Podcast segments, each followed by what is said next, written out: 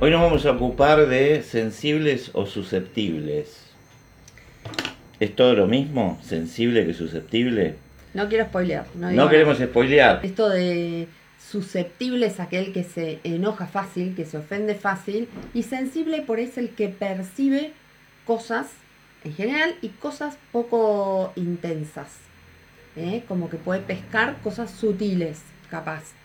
Em, pensaba también lo que decía Ivana, y creo que, que lo que le sucede a una mamá em, sana y bien conectada con su bebé es como el, un poco el paradigma de la sensibilidad. Uno empieza a percatarse de cosas como mamá, como papá también pasa, que, que antes no hubiera pescado, pero ni de casualidad. A mí me ha pasado que yo me dormía y se podía caer un edificio al lado, no lo iba a escuchar, pero he llegado a escuchar la respiración de mis hijos en la habitación de al lado cuando tenían fiebre, por ejemplo, que respiraba, alguno respiraba distinto, iba a ver y tenía fiebre. Por ahí levantan fiebre a la madrugada, que estaban, se acostaron bien y levantaban fiebre a la madrugada, lo, lo escuchaba. Escuchaba un "ih", y se estaba despertando, se estaba moviendo en la cuna. Es increíble, yo no podía creer. Entonces creo que es, es paradigmático eso de, de lo que es la sensibilidad, es captar algo muy sutil.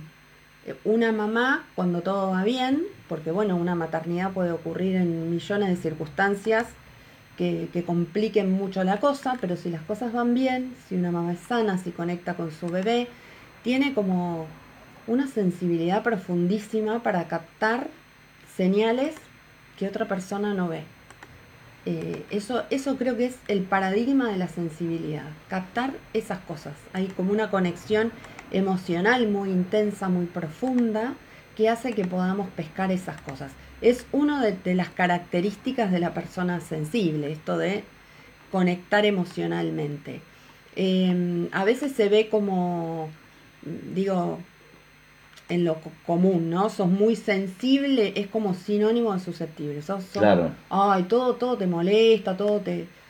Porque bueno, la persona sensible, así como capta este, la belleza, la armonía, también puede verse apabullada con estímulos intensos, ¿eh? con ruidos fuertes, olores fuertes, em, sensaciones físicas fuertes, intensas, es como que lo apabullan, lo molestan. ¿De dónde viene esto?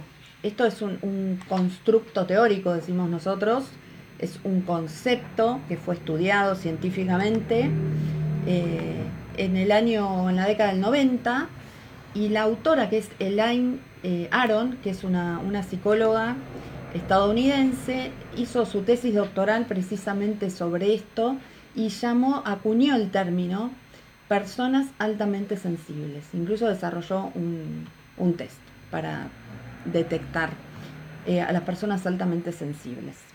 Cuatro características básicas de las personas altamente sensibles. Em, em, tienen em, una tendencia a procesar mucho esa información que captan y captan mucha información, con lo cual decimos somos, que son personas eh, de mucha vida interna, por decirlo de alguna Mm, manera, ¿no? mm. Eso los hace estar muchas veces metidos para adentro, captan mucho todo de una manera muy, muy, este, eh, se ven muy afectados y captan mucho todo con mucha facilidad y se quedan pensando mucho sobre esto. Eh, al punto que pueden llegar a saturarse y sobreestimularse y necesitan retraerse y aislarse Mm, como para preservarse un poco de todos esos estímulos que perciben con mucha emocionalidad. Se emocionan con mucha facilidad en- ante situaciones y sensaciones.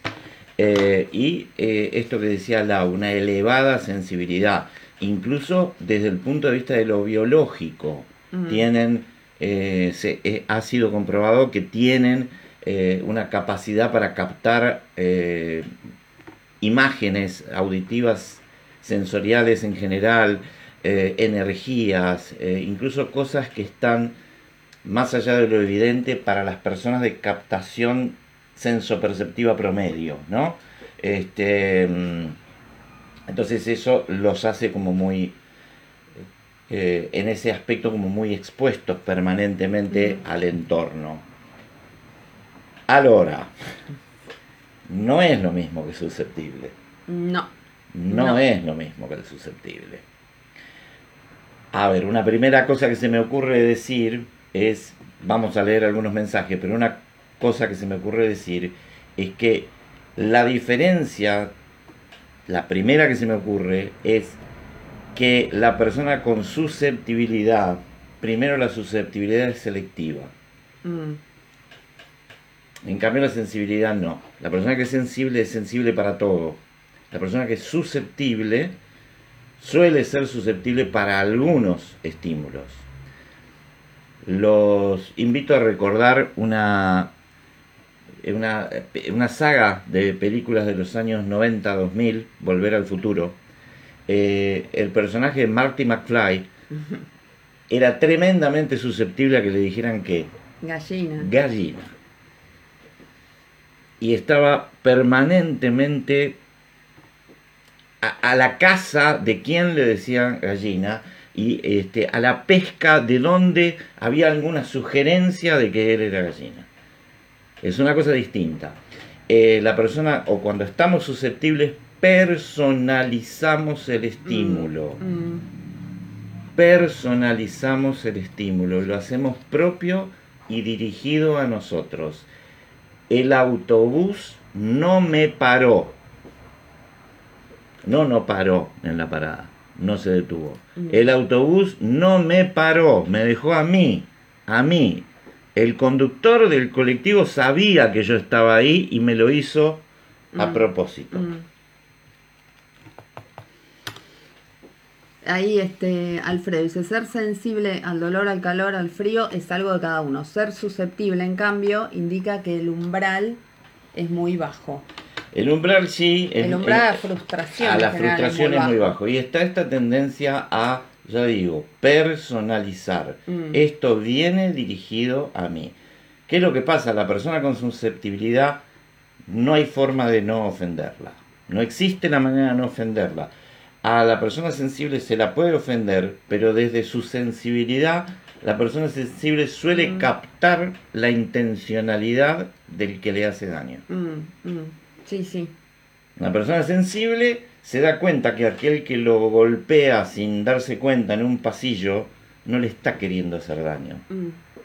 Siente el golpe, siente, eh, a lo mejor lo siente hasta con más virulencia, más fuerza, pero también es sensible a captar que ahí no hubo una mala intención. En cambio, el susceptible tiene una cosa de pensar, este por qué me lleva por delante. mm. No me chocó accidentalmente, me lleva por delante, me lo hace a mí. Sí existen las personas altamente sensibles, como decíamos hace un ratito, es un constructo teórico, es un concepto que, que se ha desarrollado, se ha descrito y se ha estudiado. Eh, ha sido este objeto de estudio en, una tesis doctoral que fue la de Elaine Aron y después ha sido estudiada en todo el mundo, en distintos idiomas. eh, se ha traducido este, este test para personas altamente sensibles y se ha estudiado la, la alta sensibilidad en personas. Em, tienen determinadas características, como decía José, son personas que se conectan mucho con lo emocional, son altamente empáticas, em, son muy, em, valga la redundancia, sensibles, no solo emocionalmente, sino también a todo lo que tiene que ver con los sentidos, a los gustos, a, los ruidos, a los olores. Es como que lo que es muy intenso suele como ser demasiado. Eh, entonces, bueno, por ahí reaccionan ante estímulos que para otra persona puede ser como exagerada la reacción. Y en realidad es que, bueno, son más sensibles que el resto. Eh, esto puede leerse muchas veces como susceptibilidad, como un defecto, como, bueno, ay, Claro. no, no puedes vivir siendo Claro. tan sensible. Pero en realidad, esta autora lo plantea como un don. Y mm, lo que ella plantea es que es necesario que las personas altamente sensibles vehiculicen de alguna forma, canalicen de alguna forma su sensibilidad. Planteamos esta diferencia entre susceptibilidad y sensibilidad. Partimos de la base de la que la sensibilidad es una facultad, una capacidad de las personas, eh, y que hay personas que son altamente sensibles y que por esa sensibilidad muy alta tienen eh, algunas características de las que hablamos. Y los, el, costado de lo susceptible o de la susceptibilidad quedó reservada más para una actitud, si se quiere, de apropiarse, de personalizar algo frente a lo que se resuena o frente a lo que se reacciona. Tal cual, tal cual. Además la, susceptibilidad como algo aprendido, como, como una conducta aprendida, como el resultado de la crianza, por lo tanto como algo que se puede corregir. No es lo mismo con la sensibilidad, que creo que es algo a descubrir y a canalizar bien. El arte, la solidaridad, em, el contacto con otros puede ser una buena, un buen canal para dejar fluir nuestra sensibilidad, que hay que hacerlo, ¿eh? hay que hacerlo, porque este es un algo que, que, nos, que nos hace conectar con otros desde la emocionalidad, es, es vivir la vida desde la emocionalidad y eso tiene que tener una canalización saludable, tiene que tener un lugar sano en nuestra vida.